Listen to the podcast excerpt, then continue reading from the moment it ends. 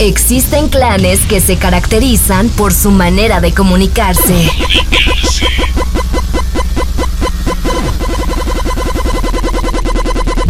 Viven al máximo y hasta se visten distinto a nosotros. Son pacíficos, pero cuando toman en sus manos un videojuego o serie se transforman en...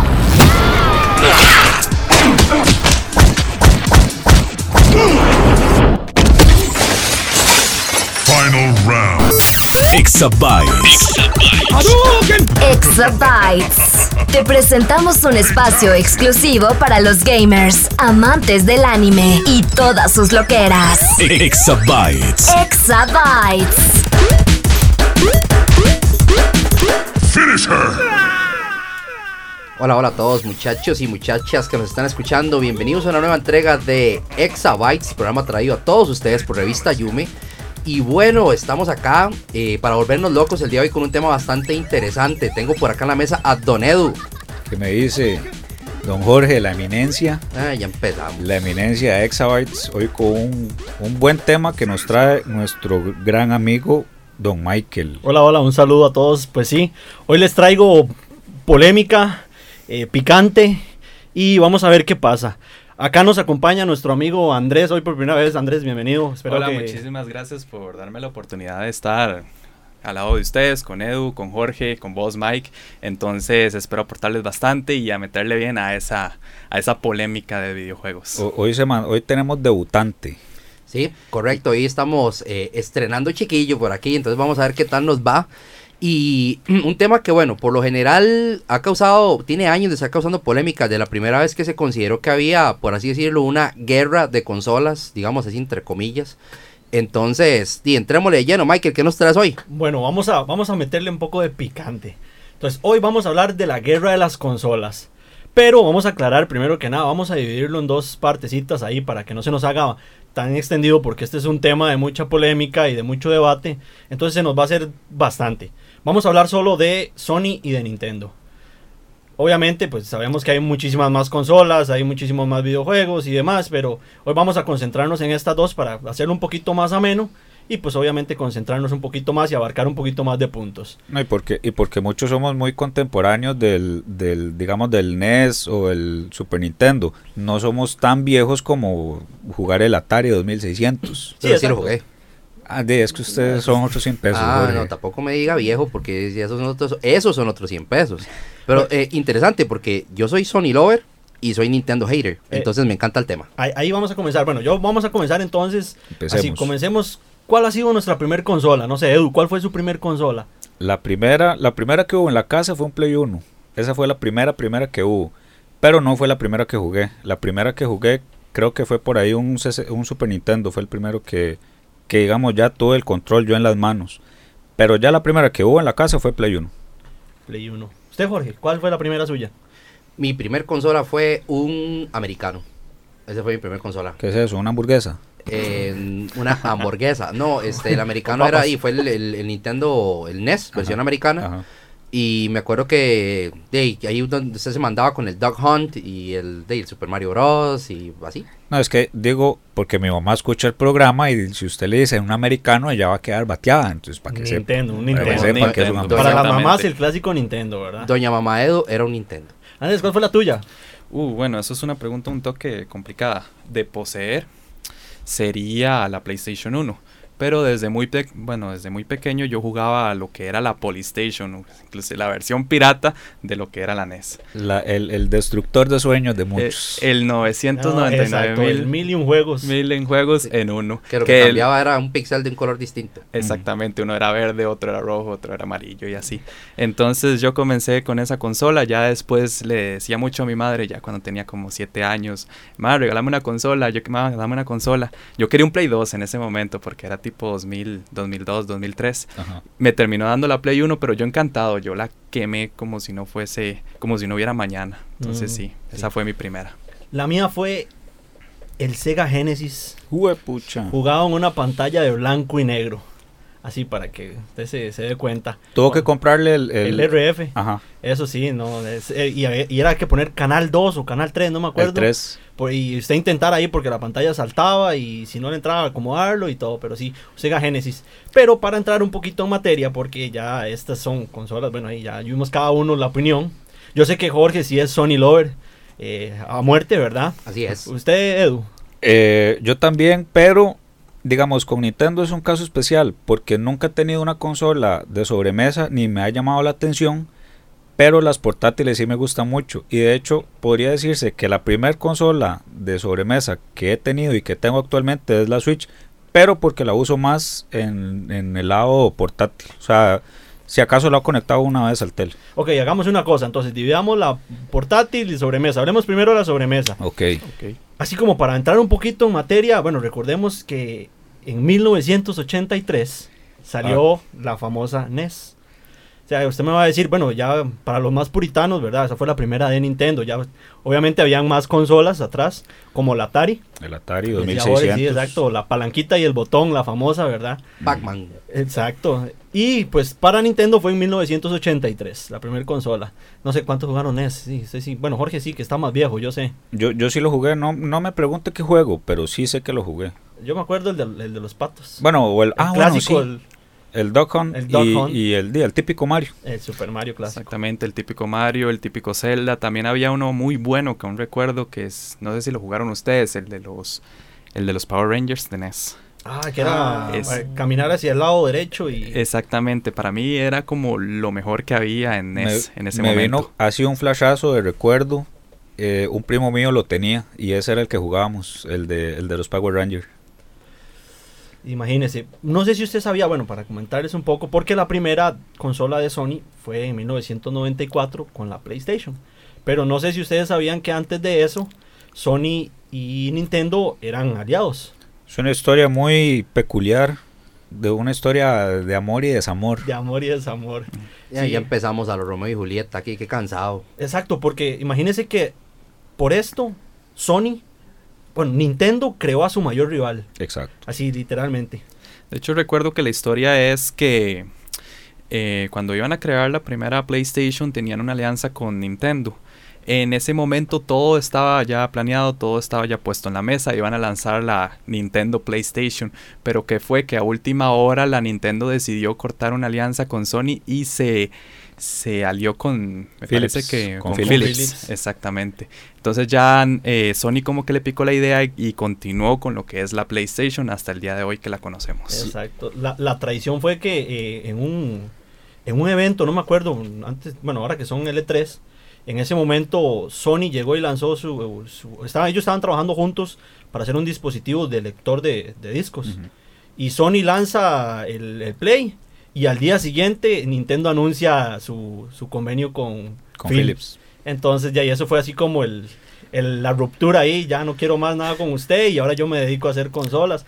Que de hecho eh, Sony intentó buscar alianzas con Sega y Sega le dijo que no, que hey, ellos no, no, no, no podían estar con alguien que no supiera desarrollar. La traición, hermano. La traición, imagínense. Entonces, de ahí, bueno, en 94 que sale, hay una diferencia de, de 11 años, ¿verdad? Obviamente, es bastante. Y, y obviamente ya para lo que es 1996, pues ya Sony saca su Nintendo 64. No, Nintendo saca su Nintendo 64. Ah, sí, su Nintendo, perdón, sí, Nintendo saca su Nintendo no 64. nos confunda, Michael. Es por que ya favor. de- después del amor y el odio y todo eso, Sí, ya- sí, sí, sí. Solo hubo un juego que jugué en 64. Bueno, dos. Jugué Mario- Mario Ocarina Kart. del Tiempo y jugué Vigilante 8 para 64. Ah, pero no, pa- nada, nada supera el Vigilante 8 de Play 1. Qué bueno, Es vigilante. que Para eran, nada. eran el mismo juego. Pero, Sí, sí, pero se veía mejor en Play 1. Madre, todo se ve mejor en Play. Me va a disculpar. Pero nada más quería mencionar que esos fueron los juegos que jugué en 64. Obviamente habían un montón en aquel tiempo. Estaba Banjo Kazooie, me acuerdo de eh, Mario 64, que era gigantesco ese bendito juego. Pero no, y de hecho Ocarina del Tiempo es el único Zelda que he jugado, es el único juego, el único Zelda que he pasado y sigo pensando que Zelda pesta. Eh, segui- seguimos contigo, Michael. Este, No, don no Roger, el Mayoras más. don Roger, cierra el micrófono al, al hombre, por favor. Ya ahorita van a escuchar un portazo. Michael, ¿cuál- por cuál- favor. ¿Cuál jugaste en 64? En 64, ah, varios, eh, el, Banjo, el Banjo Kazooie, siempre los confundo porque es Banjo Kazooie y Banjo Tooie, pero uno es el 1 y otro es el 2. Yo jugué el 2, no sé cuál sea, pero ese fue el que jugué. El Banjo Kazooie yo creo que fue el primero y el Banjo Tooie fue el segundo. Ah, ok, entonces fue el Tui el que jugué. Este, bueno, el Mario 64, eh, Mario Kart. Y me acuerdo un juego de carreras, no me acuerdo cómo se llamaba, pero era un jueguillo ahí de carreras vacilón.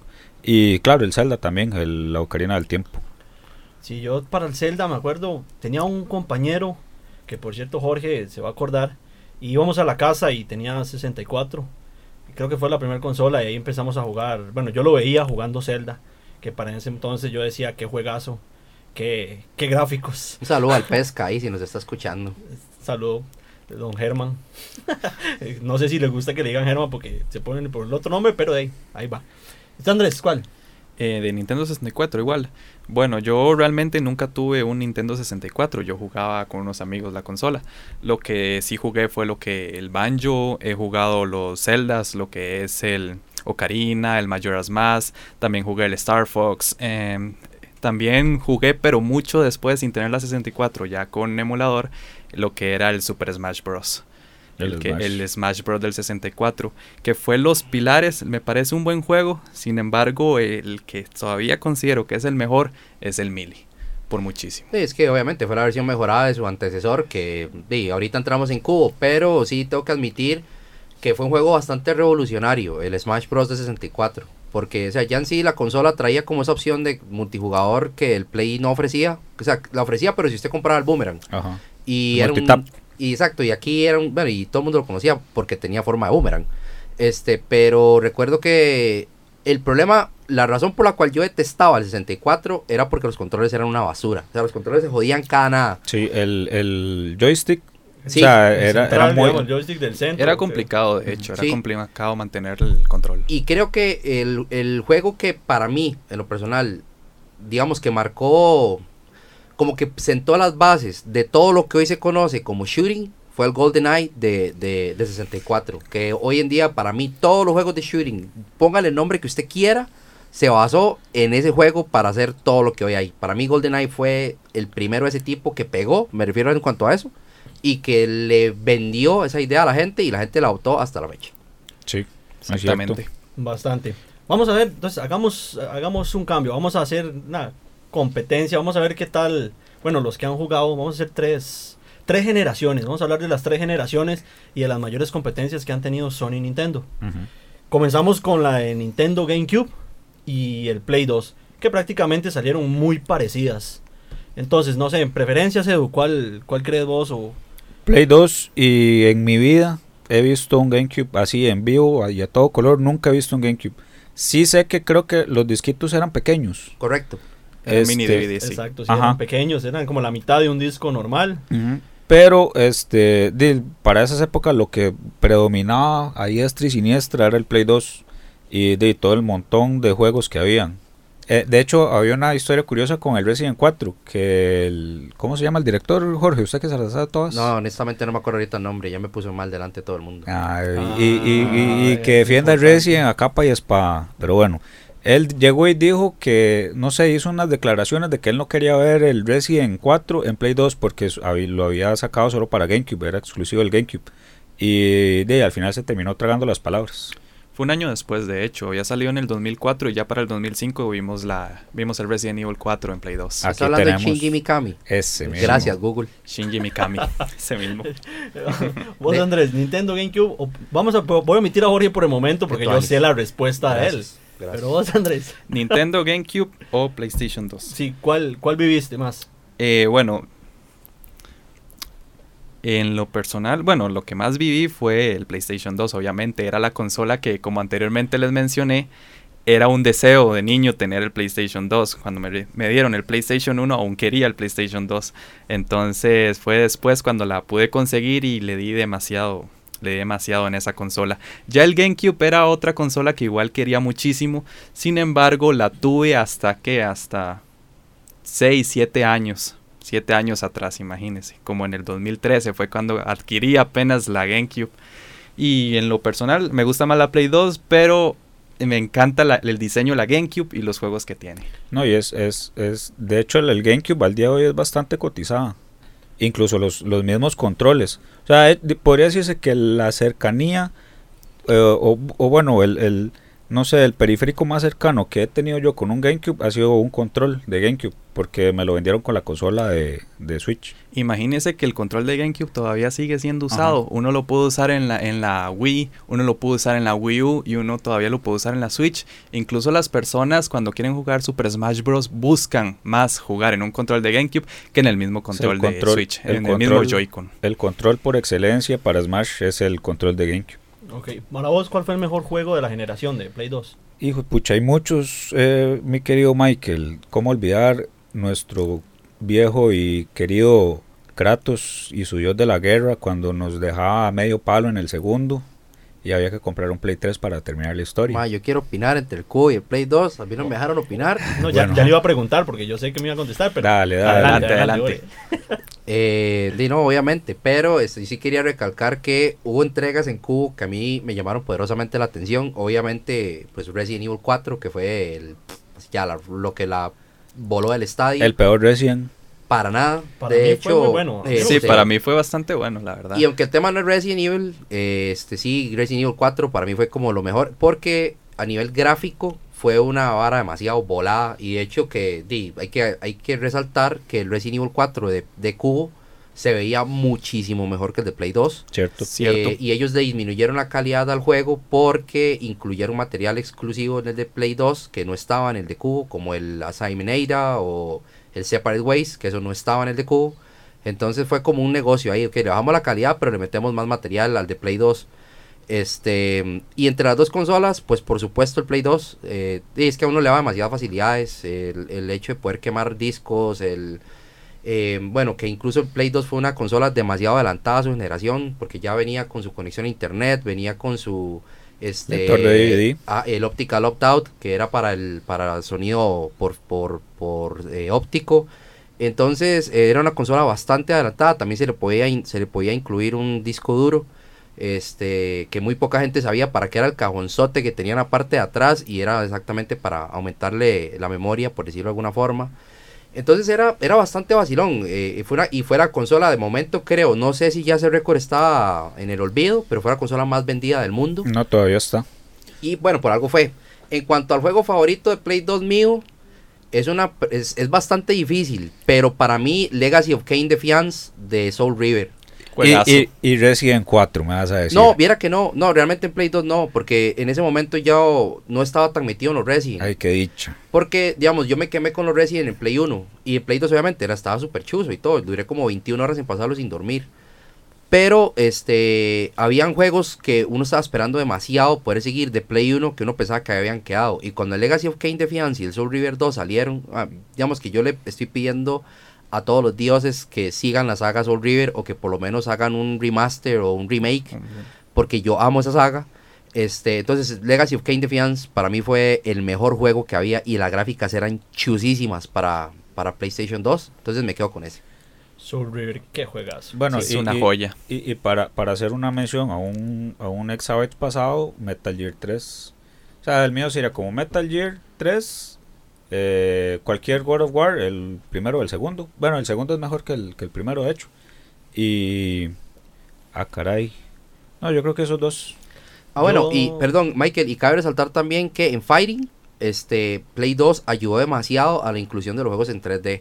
O sea, en Play 1, es que el Play 1 no los podía correr bien y se veían muy chafas, pero ya en Play 2 recuerdo que el Bloody Roar 3 era un juegazo y en cuanto a gráficas era increíble ese. Y el Street Fighter, el X Plus 2 creo que era que había salido. Y también cuando hicieron la primera inclusión de 2D y 3D para un Street, que fue en el, en el Striker, Striker, en el tercer Strike, perdón, de, Street Fighter, eh, se incluyeron todos esos modelos nuevos de gráficas que incluían 3D y 2D. Ah, incluso, incluso Mortal Kombat. Ahí fue cuando dio el salto al 3D y dejar, digamos, los sprites de actores. Exacto, entonces era una, era, era una chuzada. O sea, entonces a mí que me discuta, el Play 2 no tiene bases para Sí, hacerlo. El cubo era una excelente máquina, pero el Play no tiene nada que hacer a la par del Play 2. Lo segundo, Jorge, lo Ok. segundo. Andrés, ¿algo que aportar? Algo que aportar, bueno, hablando un poco de los gustos de cuáles son mis videojuegos favoritos de Play 2, estaba recordando, bueno, yo anteriormente les había mencionado a ustedes que una de mis sagas favoritas es Silent Hill. Yo personalmente pondría Silent Hill 2 como de mi top en mi top de juegos de Play 2. ¿Y Por el, his- cua- y el 4 no le gusta. el 4 me encanta, todos los Silent Hills, excepto el Book of Memories del 2012. Pero pongo el 2 por el tipo de historia que tiene, el trasfondo de los personajes. Por eso lo pondría como número 1. Y número 2, que vos me recordaste, era el Metal Gear 3. El Metal Gear. El Metal Gear Solid 3 con ese final tan espectacular, con esas batallas de jefes tan buena. Uno llora. Uno, Uno llora. recuerda el final de Metal Gear y aún le, le caen lágrimas. Es, es increíblemente bueno. Y no quiero que nos metamos tanto en materia de juegos porque si algo que queremos entregar en, en- en próximos Exabytes eh, son programas precisamente de esto, de juegos. De hecho, para que ustedes sepan y dejar ahí como la, Espinita. la espinita, La espinita. por allá viene un, un especial de Survival Horror. Para los que aman Survival Horror, van a tener un especial que vamos a hacer para todos ustedes con mucho, mucho cariño. Así es que por eso no quiero hablar tanto ni de Resident ni de Silent Hill. Porque van a ser mencionados y por ahí otros más como Alone in Dark, etcétera. Pero ese no es el tema, sigamos con Guerra Bueno, de Consolas. Spoiler, media hora de ese programa va a ser de Jorge hablando de Resident 2. De Bueno, Resident pasemos a, a- a otra, a otra guerra un poquito más reciente. Esa sería como la tercera guerra mundial de las consolas. Wii, Wii U y PlayStation 3. Bueno, el, el Wii U fue un fracaso. Fue un fracaso. Pero sin embargo es porque se lanzaron muy parecidos. Mm. Entonces hay cierta competencia, digamos, en el tema de que el- la que predominaba en ese momento era el PlayStation 3. Es que eh, con el Wii U fue un caso especial porque primero eh, Nintendo como por quererle competir en cuanto a potencia con el Play 3 y el 360, el Xbox 360, sacó una consola a media generación, digamos, y no la supo vender bien porque lo que el- ellos en lo que se enfocaban era en el control, que era esa, que parecía una tablet. O sea que el Wii U es como el papá retrasado mental del Switch. Ah, ajá, algo así. ok. Porque este, de ellos se enfocaban solo en, el- en la tablet, en el control, y la gente decía, bueno, ¿qué es el Wii U? Es un control, es una consola diferente, ¿qué es? Entonces, esa falta de comunicación que tuvo Nintendo, esa fue la perdición del Switch. Y como vos decís, Jorge, eh, de ahí se agarraron para hacer el Wii U, eh, perdón, para hacer el Switch. Ok. Bueno, entonces, ¿quién, ¿quién empieza a opinar? A ver, entonces, Wii U, Wii y PlayStation 3. Sí, obviamente yo, en lo personal, porque sí, no soy Sony lover totalmente, porque mis consolas han sido siempre Sony, pero tengo, tengo que decir que he tenido portátiles y Nintendo tiene eh, títulos muy buenos que me gusta seguir jugando, pero yo obviamente PlayStation 3 por, por mucho. Play 3 fue la primera consola que compré ya yo con mi propio dinero. Este, pero hay que darle el mérito al Wii, que se no sé si fue la que más vendió en esa generación, pero le fue muy bien. Y me gustaba, a pesar de que yo no ser una persona muy activa físicamente, me entretenía bastante que jugando que bueno, el Wii Sports. O sea, era un, un juegazo. Es la que verdad, hay decirlo, Nintendo, un juegazo. Nintendo con Wii se convirtió en el precursor de las experiencias inmersivas, por así decirlo. De hecho, para los que no íbamos a jugar a los moles, aquellas pantallotas, no Las sé si usted se acuerda, exacto, aquellas máquinas gigantes donde usted se paraba en unos esquíes y toda aquella vara, digamos que eh, a nivel de consola casera, esa fue la primera eh, experiencia inmersiva que uno tuvo, digamos, el que jugó Wii. Y también recuerdo que causó mucha polémica porque Play 3 se viene con todo, ¿verdad? Con Blu-ray, cosa que fue así como ya DVD estaba comenzando a quedar atrás. Sí. La muerte de la piratería. Eh, entonces Exactamente. eso también dolía mucho en el bolsillo de la gente, pero la parte interesante era que eh, en, el, en el Wii, digamos, ellos decidieron de verdad enfocarse en juegos, entonces ellos incluso le quitaron el formato de DVD a la consola. Wii no leía discos de DVD, o sea, solo podía ver una película de DVD en el, en el Wii. Y ellos dijeron, todo el mundo tiene un DVD en la casa, para que usted quiere que la consola también lea DVD. No, la consola solo se va a dedicar a juegos. No sé si Michael estaba interesado en hablar de hackeos de consolas, pero recuerdo que el hackeo del Wii era un dolor porque usted tenía que andar un lector de discos aparte al Wii para poder leer los discos quemados del Wii. En cambio, el Play 3 se pudo hackear hasta hace como unos ¿qué? 10 años, tal vez un poco menos, y era hackeo software, que era, era o sea, no se ocupaba un hardware para poder hackear el- la, la consola. Yo nunca, nunca he jugado en una consola hackeada, bueno, sí, nada más en PSP, pero después de ahí nunca he utilizado una consola hackeada, nunca utilicé Game Shark ni nada por el estilo. Sean como Jorge. sí. Sean como Jorge. No, en serio, en serio, en serio. Y, y digamos, este, y Play 3, eh, a mí en lo personal me pareció, o sea, era una consola genial. Para mí era muy estúpido querer jugar Zelda y tener que mover el brazo y que el sistema reconociera el mismo movimiento que se hiciera un movimiento distinto. O como en el Just Dance, por ejemplo, que en el Just Dance era un movimiento completo del brazo de arriba hacia abajo y usted nomás hacía como arriba abajo y ya el bicho hacía todo el movimiento. Era una vara súper... ex- A mí no me gustaba. Sí, Sí, es exact- que, eh, exactamente. eh, eh, con lo del Just Dance, usted solamente movía la mano y ya te hacía todo, todo el baile, por así decirlo. Es correcto. De, es que era una tecnología muy primitiva, entre comillas. Era muy buena. Pero, pero de, muchos se agarraron de ahí. PlayStation se agarró con, con los Move. El Move. Y, y Xbox con el fracaso Kinect. del Kinect. No, ¿cuál, cuál fracaso? Bueno, fracaso en Xbox One. Ah, no, porque en Pero en 360... 360 sí le fue bien. Y, era la mejor tecnología que había. De hecho. Kinect es una fresada. Lo que pasa es que los más no supieron explotarla en mercado. Pero Kinect era la vara más fresa que había. Y aún ahora hay gente que utiliza el Kinect para otras varas cero relacionadas con gaming, incluso hasta para diseño. Y es una estupidez. El Kinect es una tecnología que ni ellos quisieron explotar a lo que el Kinect daba. En cuanto al Move, para mí el Move era superior al, al, al Wii. Demasiado. O sea, el sistema del Move era muy superior. Pero Sony lo hizo solamente como para quitarse el clavo. O sea, ellos ni siquiera le metieron ganas al, al Move. Tanto que el Move comenzó a utilizarse a su máximo potencial hasta ahora con el VR. Cierto. Nada más. Porque antes de eso e- era el mismo motor. O sea, realmente ellos no hicieron nada como... No lo explotaron. Hasta con el VR se está explotando. Y por cierto, y que me desmientan en redes sociales y comenten si lo que estoy diciendo es mentira. Que uno de los juegos en VR con lo que más quisieron explotar fueron con los prototipos VR de Sword Art Online que comenzaron a salir y ellos fueron cuando pidieron el Move para que se utilizaran esos motores gráficos. Bueno, no sé, entonces que alguien lo desmienta, alguien que sepa más que Jorge, que la que le, le comenten en Facebook, en las redes sociales. Eh, ahí el problema que tuvo Play 3, a mi criterio, fue eso mismo. Que ya Play 2 estaba tan saturado de piratería que a la gente le costó entrar al Play 3. Y el precio. Y el precio. Y por eso Wii, pues en ventas, aunque no pareciera, lo superó. ¿Cuánto valía el, el Play 3 así de salida? Como, Como un millón más o menos. A- Era un millón de un colones millón de aquí. colones aquí. Exactamente. Eran como, ¿cuántos dólares? Como 500, no, más. Recuerdo- Como 600 dólares. Sí, como Sí. 600 más o menos. 500, 600. Ok, y, y de hecho, bueno, un saludo a Gabo que lo tenemos ahí en cabina y también a Gerardex que está en controles el día de hoy junto con la eminencia don Roger Rizano. Este, y sabe qué gente, Y de a, Mari, hecho, y a Mari, mi novia. listo, que también está ahí. Y de hecho, gente, también vamos a hablar de las consolas portátiles en solo un momento. Y es que acá en Guerra de Consolas, hablar de consolas sin mencionar las consolas portátiles es, sí, mejor no hablarlo, porque es algo que se está dando mucho. Para cerrar el tema del cual veníamos, relacionado con Play 3 y, y Wii. Wii. Y Wii. Y Wii. ¿Qué tal si, si lo... Bueno, ahí ya sabemos que por, por mucho ganó la Wii, ¿verdad? En ventas. Pero vamos a un poquito más adelantado. Vámonos a la, a la actual. ¿Qué tal Play 4, Nintendo Switch, que son las más recientes? Y no sé, ahí qué, qué, podemos aportar en esta guerra. Como les dije anteriormente, este Nintendo se salió del molde con esto de las generaciones. Ya los más empiezan a hacer como esta, esta vara intergeneracional desde que sacaron el Wii, el Wii U, perdón. Este, entonces digamos, di, tuvimos esta Switch a finales de esta generación y claro, ahorita están vendiendo un montón y los más estaban contentos y no sé qué y mucha gente ya lo da como la ganadora de la generación. Pero di, ya viene Play 5, Xbox Series X y ahí la potencia de esas dos consolas va a ser una loquera. Project Scarlet. Era, ¿verdad? Que se llamaba este. Eh, se llamaba Project Scarlet, pero ya tiene el nombre sí, oficial. y de hecho que así Series se ve en el, en el chip, se ve el Project Scarlet, donde está el código y todo el asunto. Bueno, en fin.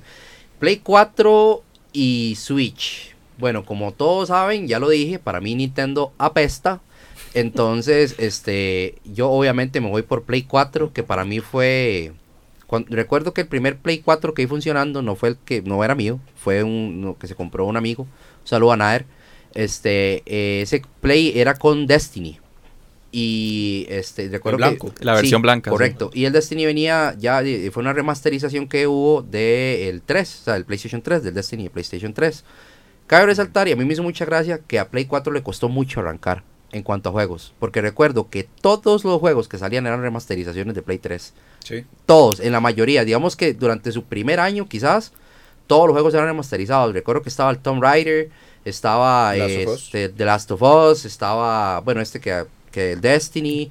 La mayoría de juegos que salían eran remasterizaciones. Incluso los Residents también se remasterizaron. Resident 4, Resident 5, Resident 6. Resident, Resident. Resident, Resident 4 sale ahorita en fotocopiadoras, en microondas, en refrigeradoras. Ahorita lo vamos a ver. De hecho, Resident 4 Calculadoras. estaba en una versión para iOS en aquel momento, que se podía jugar incluso hasta en un 4S, en un iPhone Usted entra 4S. al cuarto de Jorge y tiene un póster de Nemesis encima de la cama. Y si ve para arriba, Ah. ahí está Jill y todo. Entonces, Que los dioses te Salgo. escuchen, amigo. Este, no, pero entonces digamos, sí, definitivamente PlayStation 4 eh, hubo algo que a mí sí me molestó en lo personal de, esa consola, de PlayStation 4, y es que eh, no, para mí era imposible, no, para mí era muy difícil de creer que una consola, que ellos, bueno, una edición, un add-on de la consola como el VR, fuera más cara que la consola. Yo sé que la tecnología daba para todo lo que usted quiera y todo el asunto, pero eso para mí era demasiado injusto, porque era como invertir en dos consolas. Entonces, sí, no todo el mundo tenía dinero para hacer eso. Entonces, no todos pudieron disfrutar del VR. Yo no pude. Hasta la fecha lo he utilizado muy poco y fue como con Batman VR y casi me vomito cuando lo utilicé porque sentí que en serio me iba a ir de los edificios. Y yo padezco vértigo, entonces no, no pude jugarlo bien. Pero después de ahí, definitivamente voy con Play 4 y diría que mi juego favorito de Play 4 hasta la fecha eh, sería... Fortnite. Digamos que eh, ahí sí me pueden apagar el micrófono. No, mi juego favorito de Play 4 sería el Resident Evil 2, el remasterizado. Bueno, el remake, perdón. Y de los viejitos, así como de raro. los, de los primeros que salieron. eh, está difícil. Digamos que el. Ay, No, Uncharted salió Bueno. ya despacito. Igual, voy a Mm, mencionar que no mencioné el de Play 3 de mío sería el Castlevania Lord of Shadows, que ese sería mi favorito de Play 3. Y de Play 4, de ahí sí me quedo con el, con el remake. cambió Resident. Ah, no, no, Cambio el ah, tampoco, tampoco. No, yo, yo con The Play 3 favorito, eh, God of War, otra vez, repite. 3. Ajá, el 3. Y Metal Gear 4. Serían los dos míos. En mi favorito de Play 3 pondría en The Last of Us. De las Como, dos. Ah, exactamente. bueno, no, es, una, que es una joya, una maravilla en cuanto a survivor horror, zombies, la manera de cómo reflejan un apocalipsis zombie y las emociones del personaje principal junto con la protagonista es, es inigualable. Y en juegos de Play 4 es muy difícil, la verdad es que no tengo un favorito, sin embargo hay un juego que no aprecia mucho y que considero que es de los mejores de Play. Apex. Apex. No, yo sí juego Apex, entonces no pasa nada. Eh, Nier Automata. Nier, Nier muy Automata, una A mí- joya. a mí ese juego me sorprendió. Yo lo, lo compré así por varas y me terminó gustando un montón. Pero mi juego favorito, así, porque yo defiendo a capa y espada, es. Jorge, ¿cuál es? No sé. Fortnite. No, no, no. El No, Fortnite. eh, Overwatch. Overwatch, Overwatch, es sí. el Ah. juego que yo defiendo a capa y espada. Ese es mi favorito de toda de, Sí, no, yo- de esta y generación. también es uno de los juegos que más tiempo le he invertido, a pesar de que no lo mencioné. Yo Sí, por respeto. tercer, por segundo o tercer año consecutivo es el juego que más he jugado en el año. No, no, la verdad es que no respeto. Yo sigo insistiendo en que los Battle Royale apestan. No, es que Overwatch no es Battle Royale. Es como un Battle Royale. no apesta. es un Battle Royale. Esa porquería apesta. Bueno, bueno, en fin. Es como combinar un shooter como con estos juegos de League of, de League of Legends, Ajá, con, en cuanto a héroes MOBA, y shooters. Es un Sí. MOBA. No, no es un Battle Royale en Sí, es sí, una es de combates. Yo, yo para no quedarme por fuera, el- mi favorito de PlayStation 3, así como ya vi que todos opinaron, eh, The Last of Us fue uno de los mejores, pero sin embargo al que más le invertí tiempo fue al Final Fantasy XII, el Zodiac Age. Y aquí tenemos un Zodiac fiebre Age. de los Final, por cierto. Más de 115 horas le metí a ese juego y creo que por ahí tengo. Y de Play 4 pues sí jugué bastantes joyas que sigo diciendo son muy buenas. Los Uncharted, eh, Horizon Zero Dawn, eh, no sé, The Last of Us ya el también que salió para Play 4 que yo sigo diciendo el son, remake. Son juegazos Remaster, que para las consolas de, de- lo atrapan a uno, ¿verdad? Y yo estoy esperando Resident Evil 5. Estamos casi sale. esperando. ¿Cuál? El, el 5. El 5, Digo, el Resident Evil El 3, 3 perdón. remake. Ah, el remake ok. del 3. Que ese Nemesis se ve genial y el juego se ve genial. Y nada más estamos esperando a que salga 10 de abril. Y Yo eso va a estar buenísimo. El único que jugué fue el 7, me gustó. Y es- Uy, y, buenísimo, y man. ahí, ahí me quedé. Qué buen juego. Es legal. una joya, a pesar de que la gente lo critica un poco porque es un concepto diferente a los Resident de tercera El- persona. Realmente es increíble. El tributo al PT de Capcom fue eso. Sí. Exactamente. Genial, no, yo, yo lo amé, ese juego lo amé. Y ah, bueno, y lo pasé con Michael, cabe resaltar. Lo, lo pasamos ahí, fue toda una madrugada de pegarse sustos que casi nos morimos, pero estuvo No me genial. Yo lo jugaba en lapsos de 5 minutos. Y lo apagaba, Ajá. y apagaba el play. Sí, sí. ¿A qué vamos, Michael? Bueno, ya con esta guerra ya sabemos que de Play 4 se la llevó por mucho, Pero sin embargo, acá hay tema polémico porque Nintendo Switch es, es una consola híbrida, ¿verdad? Híbrido, correcto. Entonces, aquí entramos en materia de portátiles. Entonces, en tema de portátiles, de sabemos que Nintendo ha tenido el, el reinato ya durante todos los años porque el fuerte de Nintendo es la consola portátil. Y desde ahí, pues de ahí, de- desde 1989 que salió con la Game Boy. Entonces, digámosle que Sony le pudo empezar a hacer competencia hasta 2004 cuando salió el, el PlayStation portátil, ¿verdad? Yo- la mejor consola portátil que ha habido en la historia. para usted, pero para mucha PSP. gente no. Este, yo de hecho me di, hace poco, hace poco me di cuenta de que habían varias versiones de GameCube, eh, perdón, de GameCube, de Game Boy. Este, yo antes pensaba que era solo como el Game Boy, el original y el Color. Habían chococientos. Pero había un montón, el Game, el Game Boy Pocket, el Game Boy Mini. el printing el- o el ajá. printer era, ahora No, el printer era el de la cámara el encima. de la cámara. Sí. ajá. Una cosita bella. Este, yo el primer, la primera portátil que tuve fue un Color morada transparente. El mío fue un. Advance. El mío fue un Advance. El de mío fue un advance de los morados clásicos. El mío fue un color igual a versión morada. Yo tuve Yo un Advance morado transparente. Yo me salté esa generación de Advance y Advance SP y llegué hasta el 10. Ahí sí el 10 quería un, do- un 3DS, pero no sé, ahorita dicen que es buena inversión y bueno, ya ahora el Switch que es Ve, Eh, yo, yo vaya, ahí sí, ahí. yo ahí sí tengo que, desafortunadamente, tragarme mis palabras en lo siguiente. La única consola portátil de Nintendo que tuve fue un 3DS, todavía la tengo, y fue por Pokémon. Porque es el único juego de Nintendo que a mí me gusta. Y el único juego que le invertí tiempo a Nintendo. Después de ahí, el último fue Ocarina del Tiempo cuando lo pasé. Y pasaron chococientos años hasta que jugué los Pokémon. Me encantaron y hasta la fecha. Pero ahora que ya cayó muerta la 3DS con Pokémon y ahora solo sale para Switch, ya yo no voy a seguir porque no pienso comprarme una Switch. Entonces, eh, sí, por ahí, por ese lado sí traicioné a Sony, porque, pero sí también defiendo el PSP porque ese sí lo hackeé. De hecho, aprendí a hackearlo yo solito, me sentí demasiado orgulloso cuando lo logré. Y la verdad es que podía jugar de todo. O sea, es que en PSP yo podía jugar Play 1, podía jugar Super Nintendo, podía jugar Game Boy, lo que me diera la gana. Entonces esa consola era demasiado Una versátil. Pero Era yo- genial. pero digan no a la piratería. No a la Exacto. piratería, exactamente. Andrés, portátil o sobremesa. Qué pre- otra pregunta complicada, la verdad. Vamos a estrenarlo ya, ya que está aquí de nuevo, Sí, estrenémoslo para que es se una vaya. pregunta muy complicada porque realmente, bueno, hablando un poco de la Switch, a mí me encanta la Switch por el concepto de sobremesa o portátil, porque normalmente si estoy acostado o si estoy en la sala o lo que sea, agarro la consola y empiezo a jugar. Así fue con la 3DS, así ha sido con la PS Vita, así ha sido con la PSP. Entonces, a mí me encantan las portátiles, realmente me encantan. Y no sé, la verdad que, qué decirte en ese sentido. Igual siempre jugué mucho de sobremesa, entonces es una pregunta muy difícil, la verdad. Sí, Michael, Diría que 50-50. yo tengo una pregunta. suéltela. Este, ¿por qué fracasó el PS Vita? No. Por, por falta de juegos, precio. Yo es que, digamos, en las portátiles sí jugué con el PSP normal. Pero ya el Vita no se me hizo tan atractivo por el tema de que, lo mismo que dice Jorge, ya yo podía jugar Nintendo, ya podía jugar eh, GameCube, podía jugar Play 1 en el PSP.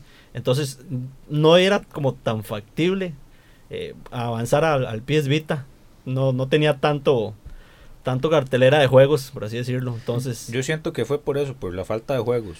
Es que, digamos, si, si yo recordando la época en la que el Vita salió, el Vita fue, fue- quiso ser una consola igual. Ellos trataron de, de, de hacer su PSP versión 3.0, pero no lo lograron. Y aparte de eso, los desarrolladores los dejaron botados. Porque estaban muy, muy metidos en 3DS.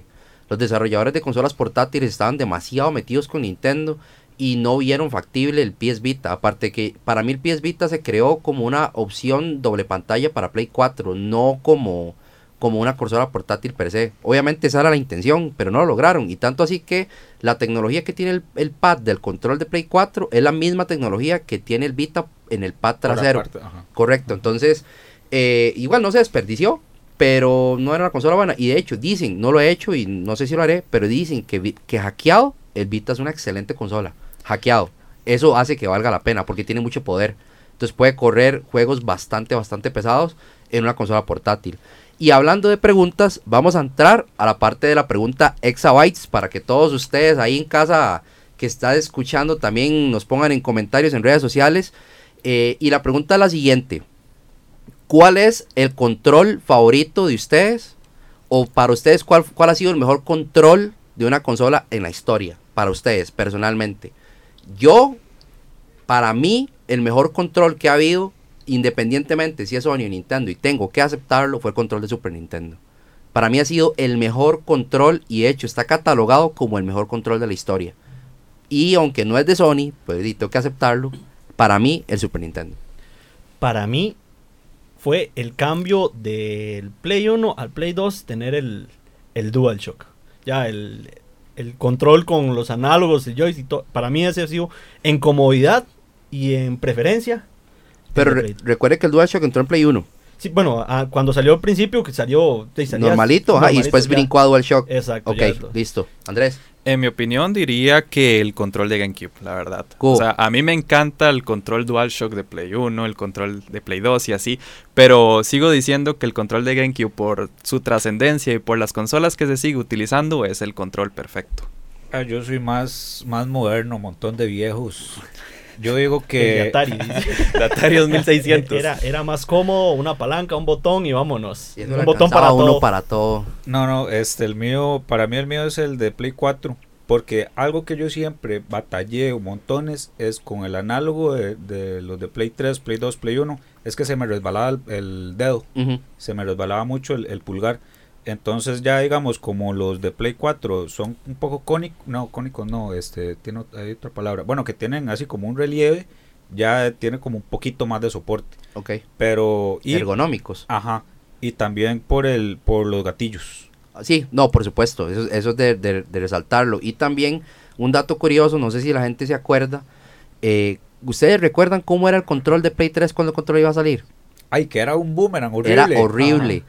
Es, es vacilón porque Sony ha demostrado que le pone mucha atención a, lo- a, a la opinión de la fanaticada. Tanto así que, bueno, eh, ciertos cambios que han habido en, en, en, en todo este tipo de cosas, el primero en implementarlas y escuchar a la gente fue Sony. Y entre esas fue el feedback que recibieron del control.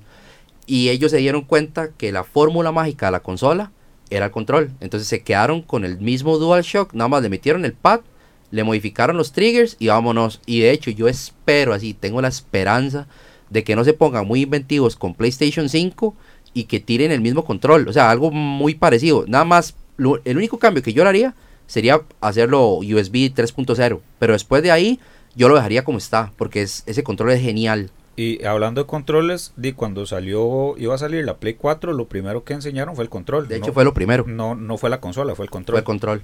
Yo de hecho, bueno, ahí vi que yo no soy tan fan de comprarme controles porque, bueno, dichosamente cuido bastante, se puede decir. porque Mi- juego solo y no ocupo otro. Exactamente, porque mi Play no lo presto, mis juegos no los presto, y aunque suene egoísta, eh, ahí le regalé el Play 3 a mi sobrino para que él juegue, y el Play 4 me lo dejé yo. Se votó, tío Michael. Sí, de hecho. Y pues obviamente yo sí cuido, pero sí he visto que sacan controles para jugar profesionalmente y todo eso, que se ven súper cómodos. Yo no sé si alguno ha jugado con, con uno de esos. Yo tengo eh, una edición de colección de Ken de Street Fighter del 15 aniversario para Play 2. Es el único control distinto que he comprado y nunca lo usé. Entonces, no, nunca, nunca he utilizado ni, ni, ni los fighting pads ni nada de esa vara. No, nunca me ha gustado. No, usted o no, nunca. No, ni un. Siempre he querido una manivela. Ah, bueno, sí, ¿sabes cuál? El. La guitarra de Guitar Hero. Ah, bueno. Ah, Ah, si eso cuenta. bueno, Sí, también, si eso como cuenta. control, sí, sí. Y entonces yo también he cuenta. usado ese. Ya, y es que ay, yo lo veo como un complemento, porque no todo se puede jugar con el Move, pero... Y, y algo que siempre hasta el día de hoy me arrepiento fue una vez que fue a jugar Rock Band a la casa de un vecino y el ma tenía todo, tenía las dos guitarras, tenía el micrófono y tenía la batería. Y el ma me dijo, ma, tenga, jueguen la batería. Y yo, ma, no, no, no, porque yo soy muy penoso. Ma, y me arrepiento no haber jugado en la batería. Está loco. Yo, yo nunca jugué, pero sí me dio curiosi- curiosidad de cómo funcionaba el, el micrófono. Ma, es, esa vara era como un karaoke y él te tira las notas y si tenés que subirle el tono o bajárselo. Entonces tenés que estar jugando con esa barrita. Tiene como un medidor, entonces ahí te, te agarra como la barrita, como cuando haces una, una nota larga en Guitar Hero, Ajá. que tenés que dejar apretado el botón. Tenés Algo. que eh, mantener ahí Tenés el, que mantener el tono. el ajá. vibrato de la voz a un- una escala de, de, de Freddie Mercury. Ajá. Ahora, una pregunta que yo le quiero hacer a Michael, dado, la, dado que este programa está todos ustedes por Mike. Mike, por, oficial. ¿por qué, ¿por qué no mencionar Xbox? Porque en realidad la guerra de consolas es bastante amplia. Y aunque sí en un principio quería mencionarlo, se nos va a hacer muchísimo más largo. Y sí quisiera hacer ahí como eh, meter a Xbox. Obviamente quise meter a las dos franquicias más fuertes del mercado. eh, en lo que es Sony y Nintendo. Pero Xbox sí veo que es bastante amplio. Y tiene muchas cosas con que competir. Pero yo creo que se nos, va, se nos iba a hacer el triple de largo metiendo a Xbox los juegos y cada una de las generaciones. Además, este Xbox tiene mucho potencial eh, de mercadeo en México que aquí. Aquí, digamos, vos ves este, di, los buses con publicidad de Death Stranding. eh, o si no, cuando salía estos paquetes de Greatest Hits de PlayStation. Este, y vos no ves, eh, por ejemplo, Sí, que- publicidad de, Son- de Microsoft. de- ajá, correcto. Ok. Entonces yo siento que aquí hay más este posicionamiento de Sony que Microsoft. Y Sí. igual mucha gente empezó con Play 1, le siguió con Play 2. Por lo mismo, digamos, de, de esto de poder quemar los discos, etcétera. Y a pesar de que el Play 3 ya no podías hacer eso, pero igual podías hackearla de una u otra forma, la gente igual la compró bastante. Y, ya la gente ahora ya le da igual si gasta 30 mil pesos en un juego de Play 4. Sí, no, igualmente yo no, no quería como meterme ahí mucho porque Xbox, como le digo, es bastante amplio y tal vez dedicarle un tiempito a todo lo que conlleva Microsoft es bastante. Pero, eh, de no, para los eh, Microsoft lovers, Xbox lovers, eh, ahí pronto les vamos a estar dando también un- su espacio. Michael se compromete en que lo va a traer. Me parece, Yo- me parece. yo- yo- bien. yo no soy tan fan, sí tuve mis Xbox, mi abuelo es fan de, de Halo, mi abuelo ya a sus sesenta y tantos años, 70, no sé, ya por ahí anda, pero él es fan de, de Xbox y usted lo ve y pasa jugando Halo, digamos, ese juego es el favorito de él. Cuando lo tenía ahí en la casa, pasaba jugando y siempre de, yo iba y estaba ahí jugando, entonces eh, le tengo cierto cariño, digamos. a- Yo, yo, de hecho, en algún momento de mi vida pensé en comprar un Xbox para jugar o Halo o Gears. Pero después los empezaron a sacar en compu y dije, ¿para qué? Si lo puedo jugar en compu. Y es que yo también creo que parte de esto es que di, están más involucrados en la historia todos un Nintendo o un Play que un Xbox. Es que yo siento que, o sea, Microsoft, yo siento que nada más fue como por, por formar parte de algo de lo cual en ese momento no formaban y se metieron, pero, pero para mí pasaron muy desapercibidos. Hay gente que sí, que le encanta, pero yo tampoco le he sentido. O sea, si usted se va a comprar un Xbox, di, mejor, mejor hágase una PC Gaming, porque de todas formas los juegos que están para Xbox te van a salir para, para Windows. Entonces yo no le hallo mucho sentido al dedicarse exclusivamente a Xbox. Prefiero, o sea, sería más eh, versátil que tengas una PC Gaming, digamos. Y, pero y- y de hecho, para reforzar un poquito ahí a, a Jorge, este, una de las razones por las que Microsoft se tiró al mercado de consolas fue porque este mae Bill Gates empezó a notar que mucha gente ya empezaba a irse eh, a jugar a consolas, no tanto en, en PC. Entonces el mae llegó y dijo, "Oye, no, yo quiero hacer mi consola para que la gente también venga, ya que no están jugando tanto en compu, que di, jueguen en mi consola de Microsoft. Entonces por eso los maes se vinieron, eh, bueno, hicieron su, su Xbox y salió para la generación del Play 2. Entonces fue como competencia del Play 2. Ya, ya Sony ya tenía una generación, digamos, de experiencia. Sí, digamos que en eso también, porque bueno, yo en lo personal tenía la Play 2 y ya di, sacar una inversión para comprar un Xbox ya, ya era, no sé, yo lo veo como eh, una tontera ya tener que sacar para comprarme otra consola, si ya teniendo la de sobremesa y a la que le podía sacar mucho provecho. Sin embargo, de Xbox sí hay títulos que yo pues me arrepentí de, de jugar, de, de no jugar, como los Gears of War, eh, no sé, había uno que me gustaba, Fable, que era ahí, usted iba y se hacía bueno o malo, o algo así como un tipo... eh, Final Fantasy. es- no, no, Final Fantasy, no, estos de, de Play 3, ahorita me acuerdo el nombre. Pero este sí, no vi que le fuera a sacar tanto provecho. Aparte que el control no me llamaba tanto, digamos. Ah, no, el control de Xbox, el original era horrible. O sea, si uno piensa que el, el control de Play 3 que iban a sacar era feo, el de Xbox es horrible. Eso sí era una hamburguesa. Es así. Eso sí, lo mejoraron bastante con lo que fue el control de Xbox 360, porque es un control que al día de hoy todavía se sigue usando en las PC, como uno lo puede conectar al igual que el Xbox One. Mm. Entonces, sí, fue una consola bastante buena lo que fue el 360. De hecho, recuerdo que las personas cuando no podían comprar un Play, un Play 3 compraban un Xbox 360 porque este sí se podía hackear a podía diferencia hackear. de Play 3. No usaba discos Blu-ray, usaba discos doble capa, que son de alrededor de 9 gigas, entonces Sí, la doble gente... capa. Sa- salía el GTA V como en cuatro discos. Exacto. El Final Fantasy 13 me parecía que estaba en tres discos. Sí, imagínense. Y ahorita estamos batallando con el Red Dead 2 que trae dos, Y, que y de vienen dos hecho, discos. una de las razones principales por las que a mí esas consolas no me hacían gracia era porque si ya había la tecnología de baterías de litio, ¿por qué diantres seguían haciendo a la gente comprar baterías AA? O sea, no lo, eso nunca lo entendí. 360 llegó, siguieron con la misma estupidez y, y- y Sony feliz de la vida con sus baterías de litio, los controles funcionaban genial. De hecho, yo puedo decir que hasta la última vez que tuve mi Play 3 en las manos, las baterías seguían funcionando súper bien. Eh, nunca tuve problemas con eso, entonces no, no sabía dónde estaba la gracia, o sea, por qué hacer a la gente seguir contaminando como si me importara, y aparte de eso, este, de que hicieran a la gente seguir gastando en baterías, o sea, era, era lo más estúpido, Ha- Había una, una alianza entre Microsoft y Duracell, será, seguro. y, y ah, bueno, también la, la, eh, eh, Panasonic ahí seguro, Ah, también, también. empujando a comprar baterías. Suena lógico. Y usted buscaba las baterías recargables y era lo que menos le duraban, digamos. Sí, no, Yo no, o Eso sea- no lo vi también. Eso fue una de las partes que no, que no se me hizo llamativo en tener un Xbox, el tener que estar comprando baterías. Sí, la gracia de eso era comprar unas baterías recargables, estar recargando alrededor de 15 a 20 horas las baterías. Entonces, si uno le daba fin a la consola todo un fin de semana, otra vez recargando y eso duraba, que depende de la batería, 6, 7 horas más o menos. O- ojalá usted jugando en la noche así, todo emocionado, y que se le acabaran las baterías. No, Eh, o en una partida online. En una partida online de Halo, imagínate. Ish. O de Gears con la bendita escopeta.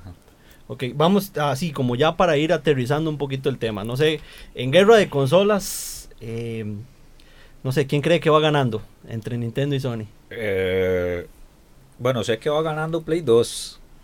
Porque eh, creo que hasta el día de hoy sigue siendo la consola más vendida de la historia. Sí, sigue siendo la, la más vendida de la historia, efectivamente. Estoy Yo- volando. Yo por nombre, definitivamente Sony. No, no, no siento que haya nada que discutir al respecto desde mi perspectiva. Eh, tanto así que me hace mucha gracia que todo lo de Sony sea... Lo de Nintendo obviamente es súper estúpidamente coleccionable. Pero algo tan increíble como que un PlayStation 4 de 20 aniversario valga 4 mil dólares. O sea, para mí eso es, eso es demasiado exagerado. O sea, un control, el control solamente porque trae los mismos colorcitos del PlayStation 1 vale 250 dólares un control. Se fumaron. Entonces, eh, siento que Sony por calidad, por nombre, por juegos, por todo, Sony, definitivamente Sony. Efectivamente, y es que digamos, aunque Nintendo de- tiene ahorita el mercado en portátiles, porque los números son que Nintendo va ganando, este Sony le gana en caseras. Entonces, digamos que ahí está la competencia, aunque Sony tiene menos años, tiene más ventas y Nintendo pues en portátiles se la lleva de, por encima, ¿verdad? Qué lindo que juega Entonces- Sony. To- Entonces ahí ya, ya queda como criterio, ¿verdad? Portátil o casera. A Pero ver es que qué tam- tal. también depende de lo que usted busque. Si usted busca potencia, si busca, eh, es bueno, juegos como más maduros, de ahí tenés a PlayStation. Si ya buscas como juegos para divertirte con amigos, algunas exclusivas, de ahí tenés, eh, tenés esta facilidad de si querés jugar en la casa o si te querés llevar la consola, tenés a, a- a Nintendo. Y así, para hablar un poco de números, entonces, para que lo tengan claro, 444 millones de, de dólares vendidos en consolas caseras para Sony, 283 millones de dólares para Nintendo en caseras y Casi en portátiles 415 millones de, colo- de dólares de colones, imagínense, no vendieron nada, 415 millones de dólares en portátiles y Sony 86 millones de dólares. Y ahí sí, pero lo patio. Sí, eso todo el mundo lo sabe. O sea, Ah, es que igual- O sea, no, no puedes comparar toda la generación de Game Boys y 10 a solo PSP y PS Vita. Y está- escucharon de la patente que supuestamente Sony metió por ahí para una portátil. Que salieron como unos planos que se filtraron por 4chan. No, pero eso es, es- ahorita como está el, el hype con el Play 5, no, no, no creo que puras varas falsas. Ok, entonces, así para terminar, Edu, Hágale. de todas las generaciones, ¿con cuál te quedas? De todas. De todas. Eh, Play 2. Play 2, Sí. vos, Jorge. Play 3. Play 3, Andrés. Play 2. Play 2. Yo, sin embargo, igual Play 2, pero Play 1 creo que fue el inicio de todo y la que más le saqué provecho. Buenísimo, entonces. Para que lo tengan así, entonces entramos a nuestro top 8 de 8 bits. Eh, en el número 8 PSP, en el número 7 P- PS3, en el número 6 Wii, en el número 5 PlayStation, en el número 4 PlayStation 4, en el número 3 Game Boy, en el número 2 Nintendo 3DS y como número 1 PlayStation 2. Listo, gente. Bueno, muchísimas gracias por habernos escuchado y de verdad que estaba súper interesante el tema. Comenten en redes sociales, recuerden visitar la página web revistayume.com, suscríbanse a nuestro canal de YouTube y Facebook e Instagram también está ahí para todos ustedes y nuestro Facebook también de Exabytes para que nos comenten acerca del tema. Gracias y hasta luego. Chau. Hasta luego. Mantenete atento, porque pronto otro podcast con lo más importante del anime. Historietas y gamers en Nixabytes. Finish her!